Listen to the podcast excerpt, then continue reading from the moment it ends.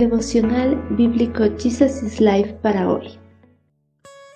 Que el Espíritu Santo de Dios nos capacite para entender su palabra en el libro de Salmos capítulo 55. Puñalada de un amigo. No es un enemigo el que me hostiga. Eso podría soportarlo. No son mis adversarios los que me insultan con tanta arrogancia. De ellos habría podido esconderme. En cambio, eres tú, mi par, mi compañero y amigo íntimo. Cuánto compañerismo disfrutábamos cuando caminábamos juntos hacia la casa de Dios. Como consecuencia del pecado, el dolor se ha hecho parte de la vida del hombre. Algunos dolores son superficiales. Estos con el pasar del tiempo se desvanecen y desaparecen de la mente de las personas. Pero existe otra clase de dolor el cual penetra hasta el interior del ser de las personas. Este dolor no es ocasionado en la parte física de la persona, más bien es ocasionado en el alma, y este aunque pase el tiempo, difícilmente desaparece del corazón y la mente de las personas. El dolor que penetra el alma es el dolor de la traición de un amigo, a quien se ha amado y en quien se ha confiado esta clase de dolor sintió el salmista cuando fue traicionado por uno de sus consejeros más cercanos. David y Aitofel habían mantenido una estrecha relación de amistad, pues habían participado en numerosas batallas en contra de los enemigos de Israel. Cuando David asumió el trono de la nación hebrea, Aitofel se volvió uno de los consejeros más íntimos de David estrechando aún más la relación entre estos amigos. La relación de David y Aitofel no solo había sido una relación de trabajo, había sido una estrecha amistad. Como amigos íntimos, habían compartido tiempos agradables, como el tiempo de presentarse juntos en la casa de Dios para rendirle culto y adoración. Esta hermosa amistad, después de algún tiempo, se desvaneció.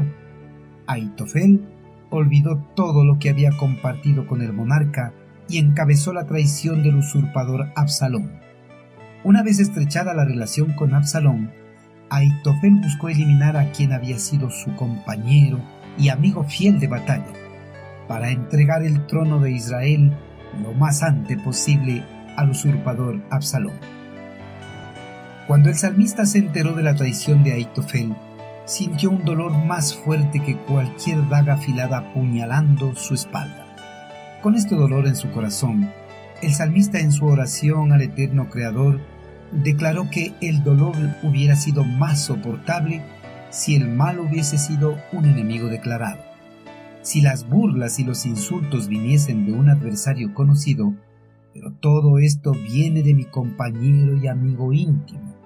El dolor que tenía David en su corazón no era ocasionado por un enemigo, más bien era ocasionado por un compañero, un amigo amado y de confianza. Aitofel le había clavado un puñal en la espalda. Ante un enemigo declarado, el hombre puede tomar medidas de defensa, ocultándose de sus acechanzas. Además, mentalmente se prepara para recibir cualquier ataque o dardos venenosos y soportar el dolor que puedan ocasionar pero la puñalada del amigo traidor toma desprevenido a cualquiera, y por tanto, el choque psicológico es más grave, pues no estaba preparado para este golpe devastador. La traición de un amigo siempre será más dolorosa que la persecución del enemigo declarado, pues en los duros sucesos de la vida siempre se cuenta con la fidelidad de los íntimos. Queridos hermanos, David durante su gobierno sobre el reino de Israel sufrió la traición de Aitofel, un compañero y amigo con el cual había compartido grandes momentos en batalla y de la adoración al eterno Creador en los atrios del tabernáculo de Jerusalén. Su amigo le había clavado un puñal en la espalda, ocasionándole una herida más profunda que un puñal bien afilado. Hermanos, no hay más dolorosa que una herida hecha por un amigo. Por eso, si mantenemos una estrecha relación de amistad con alguien, seamos fieles a ellos y por nada del mundo traicionemos esa confianza que nos han brindado. Mantengamos siempre en nuestro corazón y en nuestra mente los grandes momentos que hayamos compartido junto a ellos.